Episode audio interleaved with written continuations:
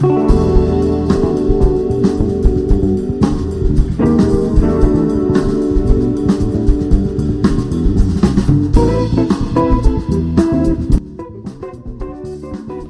tarde, ouvintes da Rádio BCN. E bom dia, boa tarde, boa noite, ouvintes do podcast Odara. Eu sou a Natália Dias e está começando mais um podcast Odara. Bom, comigo hoje está Ana Luísa. Oi, pessoal, tudo bom? E eu, Natália Dias, a gente vai falar sobre o mês do orgulho LGBTQIA. Lembrando que a partir desse mês o nosso podcast está lá no Spotify, então vocês conseguem ouvir quantas vezes quiserem. E compartilhar também com todo mundo. Isso é muito importante. Pessoal, lembrando também do nosso Instagram, arroba coletivo underline Odara. Lá a gente posta notícias, posta os episódios, né, para o pessoal seguir. Então, a gente espera vocês lá, tá bom? Inclusive, pessoal, a gente lançou uma caixinha, a gente vai lançar de novo, assim que o episódio for lançado, que a gente gostaria de, de sugestões de temas para a gente poder gravar e assim ser algo interativo, né, entre nós e entre vocês ouvintes. Bom, gente, eu não sei se todo mundo sabe, mas junho é o mês do orgulho LGBTQIA+, né? Que é celebrado por marcha, marchas, por eventos. A gente teve no último domingo a parada online, né? A parada virtual de São Paulo, que foi marcada por shows, né? De drags. Foi um evento super legal que a gente acompanhou. E é marcado por celebrações, por eventos, né? Como a gente já citou aqui. Então, gente, né? Junho, ele é o mês do orgulho LGBT, porque no dia 28 de junho de 1969 foi considerado, né, o momento em que se iniciou o movimento LGBTQIA+ nos Estados Unidos, né? E tudo começou com Stonewall. Então, como a Nalu falou, o Stonewall era um bar, né, que abrigava pessoas LGBTs e era um lugar bastante ameaçado pela população local, né, pelos seus vizinhos. Então, esse embate, essa, essa situação que ocorreu, é, aconteceu nas primeiras horas do dia, quando houve, né, quando alguns gays, lésbicas, travestis e drag queens começaram a enfrentar policiais e iniciaram uma rebelião que começou, né, que lançou os direitos ao movimento LGBTQIA+, nos Estados Unidos. E não só nos Estados Unidos, né? Ele foi onde deslanchou o movimento LGBTQIA+, pelo mundo todo. Então, essa rebelião de Stonewall, ela teve duração de seis dias e foi uma resposta às ações, né, às atividades arbitrárias da polícia na região. Porque tinha por rotina, né? Fazia batidas e revistas onde humilhava esses bares gays de Nova York. E pessoal, no Stonewall, né, naquelas primeiras horas da manhã, quem uma das pessoas, né, que iniciou esse essa luta, né, essa rebelião, foi uma drag queen, né, chamada Marcha. E, né, a gente vai falar um pouco mais depois sobre um documentário dela, mas a gente vê que desde antigamente, né, muitos anos atrás, é, existiam as drag queens, né, existiam esse, esse trabalho, né, pessoas viviam disso e é muito importante a gente ver que houve uma luta muito importante começada por uma drag queen.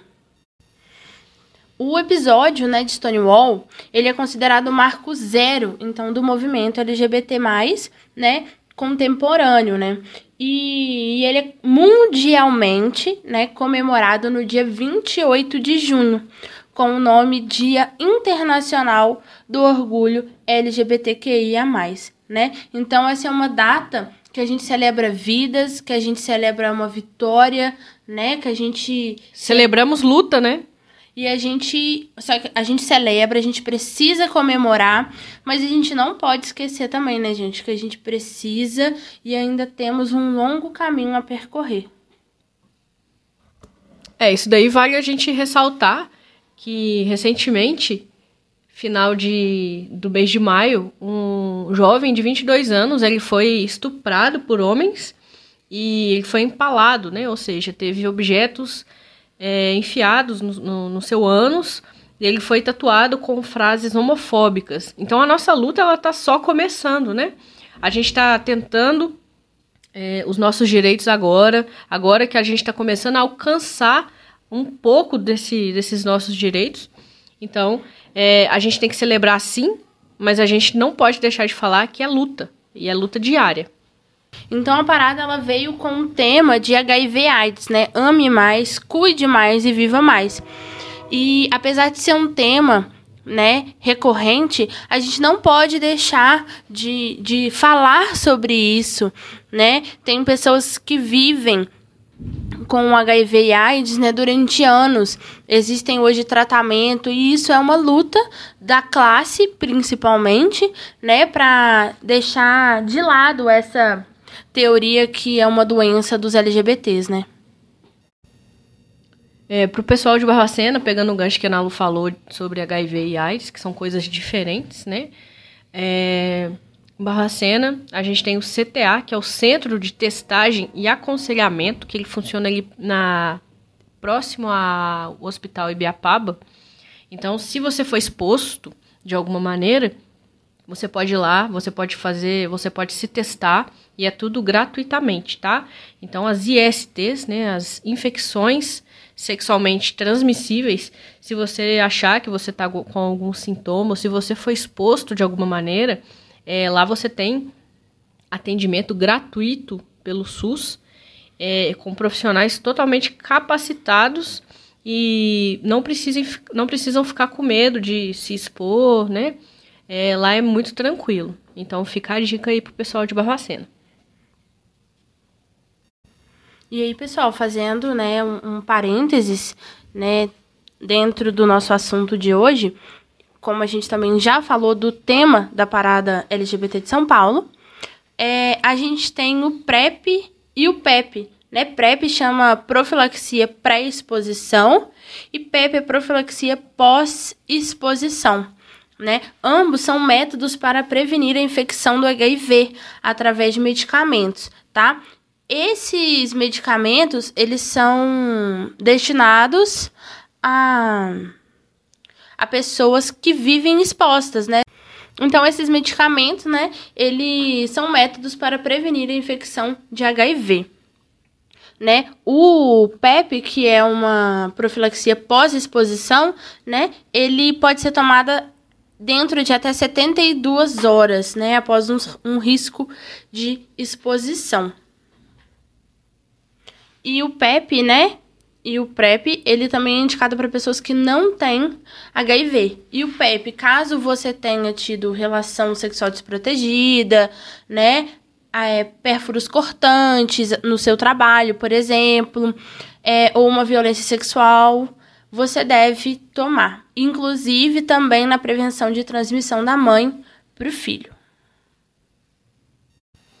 É isso aí, gente. Se cuidar é sempre importante.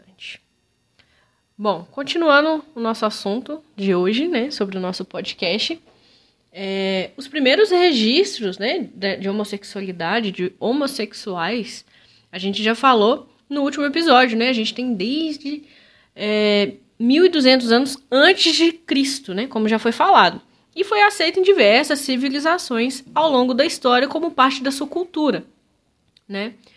É, só que apesar disso, hoje, em muitos países, ser LGBT, que ia mais, né, ser um membro da sigla, é, a gente é constantemente violentado, preso, torturado e mortos, né? Como eu já citei, esse, esse garoto lá de, de Santa Catarina. Não é isso? Se eu não falei, ele é de Santa Catarina, gente. Então, desde que a Igreja Católica ela foi instituída aí na, no mundo, né? É, a violência contra os LGBTs cresceu fortemente, né? Então, os últimos séculos, né, a violência institucional ou não, é, ele continuou perseguindo, né, esses LGBTs, como por exemplo no nazismo, né? Eles eram levados aos campos de concentração e eram torturados, né? Eles achavam que a castração, por exemplo, química, é, resolveria o caso dos homossexuais, né? E aí foram surgiram dois símbolos, né, da, da luta LGBT, que foi um triângulo rosa invertido, utilizado então para identificar homens gays, e o triângulo preto invertido, né, que era destinado às mulheres antissociais, que era o grupo que incluía as mulheres lésbicas, né? E, né, durante todos esses séculos e e ainda até hoje, né, gente? Teorias médicas e alguns psicólogos tratam e tratavam a homossexualidade como uma doença mental, né? Que ela podia ser curada através da famosa cura gay, né? Dos métodos de tortura, castração, né? Lobotomia até os estupros corretivos, né? Tipo assim, é um boom na cabeça. É louco pensar, né? Que uma pessoa vai ser estuprada para corrigir alguma algum problema que nem é problema. Não, e isso não tá só antigamente, né? Existem ainda hoje profissionais, né, que ainda atendem como a cura gay, né? Igrejas têm tem propagandas, tem métodos que diz, né, a famosa cura gay. Isso é totalmente antiético, é Nossa, eu nem sei que nem, Não cabe, né, na nossa sociedade. Bom, no Brasil, como a gente já falou no, em outros episódios, o Brasil é que mais mata pessoas trans, né? E um, um LGBT é assassinado a cada 24 horas. Então, a, o, a realidade que a gente vive é uma realidade bem perigosa. Então, é, a nossa realidade é bastante, bastante complicada. Esse é um dado do Grupo Gay da Bahia, um dado de 2016. E como a Natália falou, é o Brasil é o país que mais mata pessoas trans no mundo e também é o país que mais consome pornografia trans no mundo. Exatamente, exatamente. Aí onde que fica, né? A hipocrisia. É, é, é muito. É muito sem, sem nexo, né? A gente teve umas conversas, né, fora daqui da, da gravação e pensar que pessoas, né, não querem assumir um relacionamento com mulheres por exemplo, que tem um órgão sexual masculino, né, porque é apenas um órgão, não faz parte dela, a pessoa quer se relacionar, quer ter a, o, o pênis, né, durante a relação sexual, mas não aceita, não admite, né, não apresenta para a família. Isso é muito comum, né? Inclusive tem a série Pose Perfeita, é, onde tem aquela cena, né, da Electra, é, mas aí a gente não vai dar spoiler. Ai, gente, mas assistam. Assistam é muito Pose. importante. É uma série que mostra muito da realidade dessas pessoas, principalmente antigamente nos Estados Unidos, né? No auge da, do HIV, né? Da AIDS. É isso, gente. Assistam. Bom, no Brasil, o movimento LGBT começou a se desenvolver a partir da década de 70, né? Como a gente falou lá no nosso artigo que foi publicado lá na revista Momento de Atibaia. Vamos fazer aqui uma propaganda. Vamos ler, gente, é importante. É, a partir da década de 70 e meio a uma ditadura militar, né, que a gente viveu. Então, nessa época, as publicações alternativas, né, LGBT, elas foram fundamentais para o desenvolvimento do movimento, né? Entre elas é, se destacam a publicação do jornal Lampião da Esquina, e Xana com Xana. O pessoal do Xana com Xana, né, as mulheres do Xana com Xana, no dia 19 de agosto de 1983, elas se reuniam em um bar chamado Ferros. Elas fizeram um ato político nesse bar, que resultou então na proibição da venda desse jornal, né, Xana com Xana. Bom, aqui no Brasil a gente teve o Stonewall brasileiro, né? A rebelião de Stonewall do Brasil. É, em 1983, a gente teve uma revolta semelhante que aconteceu na cidade de São Paulo. Foi o Levante ao Ferros Bar, que foi protagonizado por lésbicas e foi apoiado por alguns grupos feministas. Bom, então numa avenida em São Paulo, no centro da capital paulista, esse bar era um bar de encontro de mulheres lésbicas da década de 60 à década de 90. Porém, antes era frequentado por militares comunistas. No entanto, após o golpe, passou a ser um importante local para os encontros LGBTs da cidade. É, assim como recorrência, né? Essas frequentadoras eram, eram expulsas do bar, mas sempre voltavam para ocupar o espaço. Naquela época, na época da ditadura, era proibido a panfletagem, né, que tratava da luta LGBT na cidade. E o material, né, gente, mais distribuído e, consequentemente, o impedido de, de se vender, né, era o jornal Xana com Xana, que a gente falou um pouquinho antes.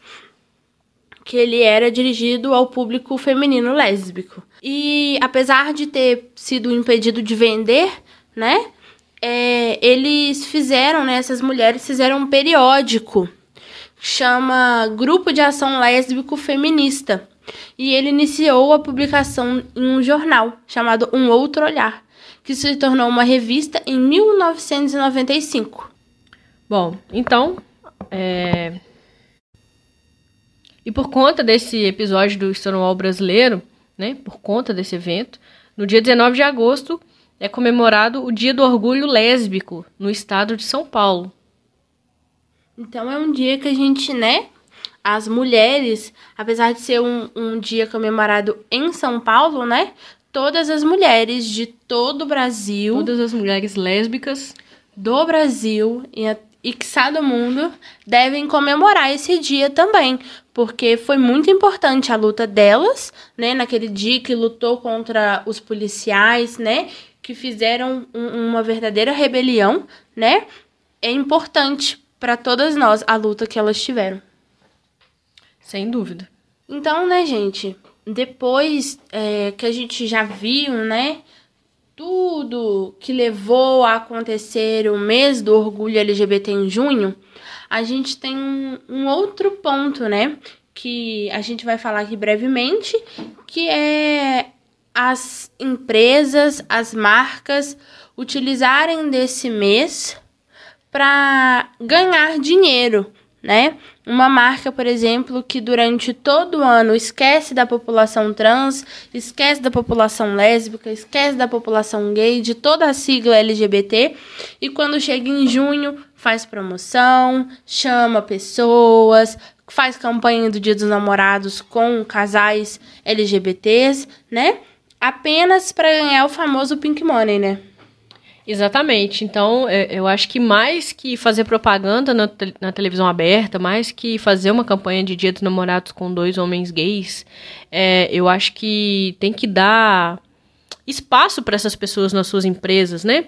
Você que tem empreendimento, você que mora aqui em Barracena ou de alguma outra região que está escutando a gente agora, é, vocês que são empresários, vocês oferecem é, empregos para pessoa LGBTQIA+, eu acho que tem que ficar aí o questionamento. Porque se a gente busca é, igualdade, se a gente prega igualdade dos direitos, a gente né, deve propiciar para que essas pessoas estejam sim no mercado, para que não, não fique nesse à margem da sociedade, né? Para que não fique esse muro entre a sociedade e as pessoas LGBTs, as travestis. Então a gente tem que tomar bastante cuidado com isso e ser muito consciente com as marcas que a gente consome tanto com relação à questão LGBT, como, como outras questões pessoais, né? Veganismo, vegetarianismo e entre outras. É, no, na parada SP, né, que teve no último domingo, a Pepita falou algo muito importante durante o show dela. Ela falou assim, mais ou menos assim, né?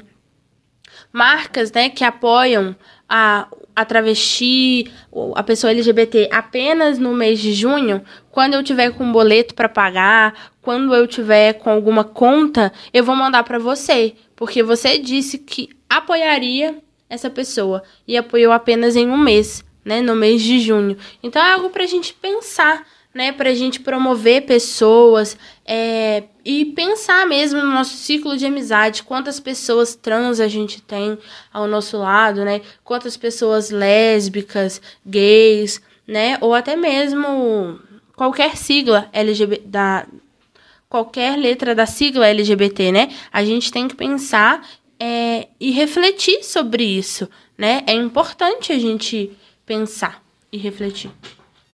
Bom, Nalu, então depois que a gente conheceu a história que originou o Dia Internacional do Orgulho LGBTQIA+, um mês do Orgulho LGBTQIA+, acho que a gente pode dar algumas dicas de filmes, documentários com relação a essa temática para o pessoal. O que, que você acha? Ah, eu acho super importante e interessante, né? Acho que todo mundo deveria assistir pelo menos uma vez na vida.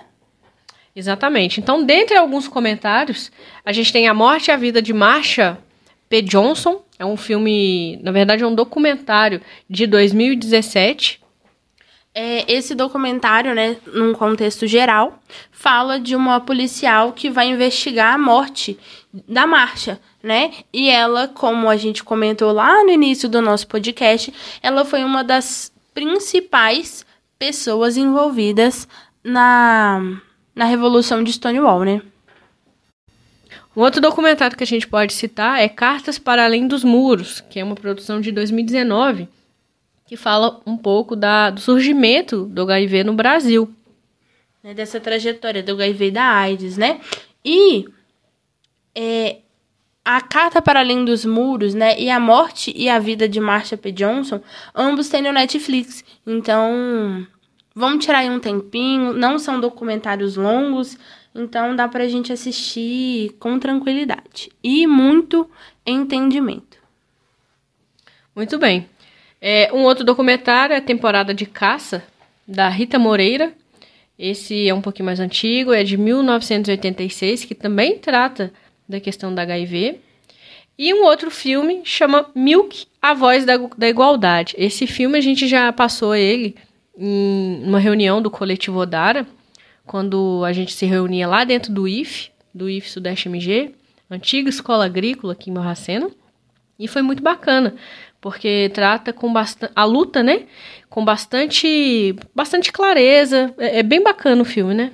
É muito lúdico, né? Mostra realmente as pessoas lutando, é, fazendo, né? Juntando, recrutando pessoas, panfletando na porta, né? Chamando as pessoas realmente para essa luta. Isso é realmente muito importante. É um filme muito legal de se ver. É, um filme bastante inspirador. Bom, gente, é, a gente pode citar mais outros filmes e séries aqui, como Pose, que a Ana Lu já falou. A gente tem também. É, a gente tem aquela série é, Sex Education. Quando a gente começou a assistir, a gente não dava nada pela série. A gente. É, eu fiquei até brincando que era uma malhação. Essa série ela me surpreendeu positivamente, né? Porque ela trata de diversos assuntos com muita tranquilidade e muita naturalidade, né? Então, lá a gente consegue ver várias, né, várias letras da sigla LGBT com bastante tranquilidade, sem forçar nada. Então, é uma série bem bacana. Quem não assistiu, assiste lá também, tem na Netflix. Tem uma outra série também, gente, ela é bem curtinha, ela é muito legal. Chama Special né? Ela fala de um homem deficiente gay. É muito interessante, ela é muito legal também. Vale a pena assistir, tem na Netflix. Aproveitando o gancho das séries aí da Netflix que a Ana Luísa tá falando, a gente tem uma série que chama Feel Good. É uma série bem legal também, que fala sobre duas mulheres que estão se conhecendo e passando por todas as dificuldades da vida ali. Então, é bem legal também. E uma última série, gente, pra gente terminar essas dicas. Tem uma série de duas temporadas, ela já terminou, é uma série da HBO, que ela chama Looking. São três amigos gays que falam sobre sexualidade, né? Tem pessoas com HIV, eles tratam esse assunto dentro da série, então é muito interessante também. Bom, gente, esse foi o episódio de hoje. Espero que vocês tenham gostado. É, curtam, compartilhem lá no nosso Instagram, lá no Spotify. Mostre para os coleguinhas, para as coleguinhas. E vamos levar informação, né? É, o intuito desse podcast, como eu já tinha falado no começo, como a gente como a gente fala em todos os episódios, é tentar levar informação de maneira mais tranquila, mais natural possível. Mostrar que nós, LGBTs, podemos ocupar o espaço que a gente quiser ocupar, né? É, com muita luta e com muito respeito.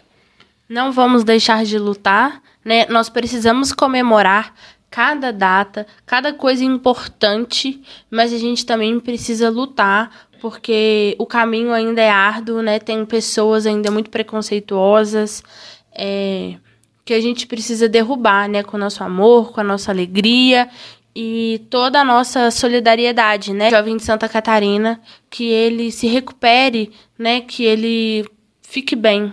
Eu sei que é difícil falar, mas eu espero que a energia que a gente manda para ele chegue até ele e cuide desse coração e dessa cabecinha. Com certeza. E a todos os jovens, né, pessoas LGBTs que são mortas todos os dias no Brasil. Bom, acho que é isso, né? Então é isso, gente. Agradecemos a todos vocês. Muito obrigada. Obrigada, Ana Luísa. Obrigada, Natália. Obrigada por nos ouvirem. É... Mandem os feedbacks pra gente. É muito importante Sim. isso. E nos deem dicas do que gravar né, com quem gravar. Às vezes você tem uma pessoa que tem uma história muito importante que precisa ser contada. Então, chama pra cá. Então é isso, pessoal. Muito obrigada. Se cuidem. Se for possível, tome a vacina se tiver na sua, na sua vez. Não vamos deixar passar essa chance. E um abraço, até a próxima. Sigam Coletivo Underline Odara. A gente espera vocês.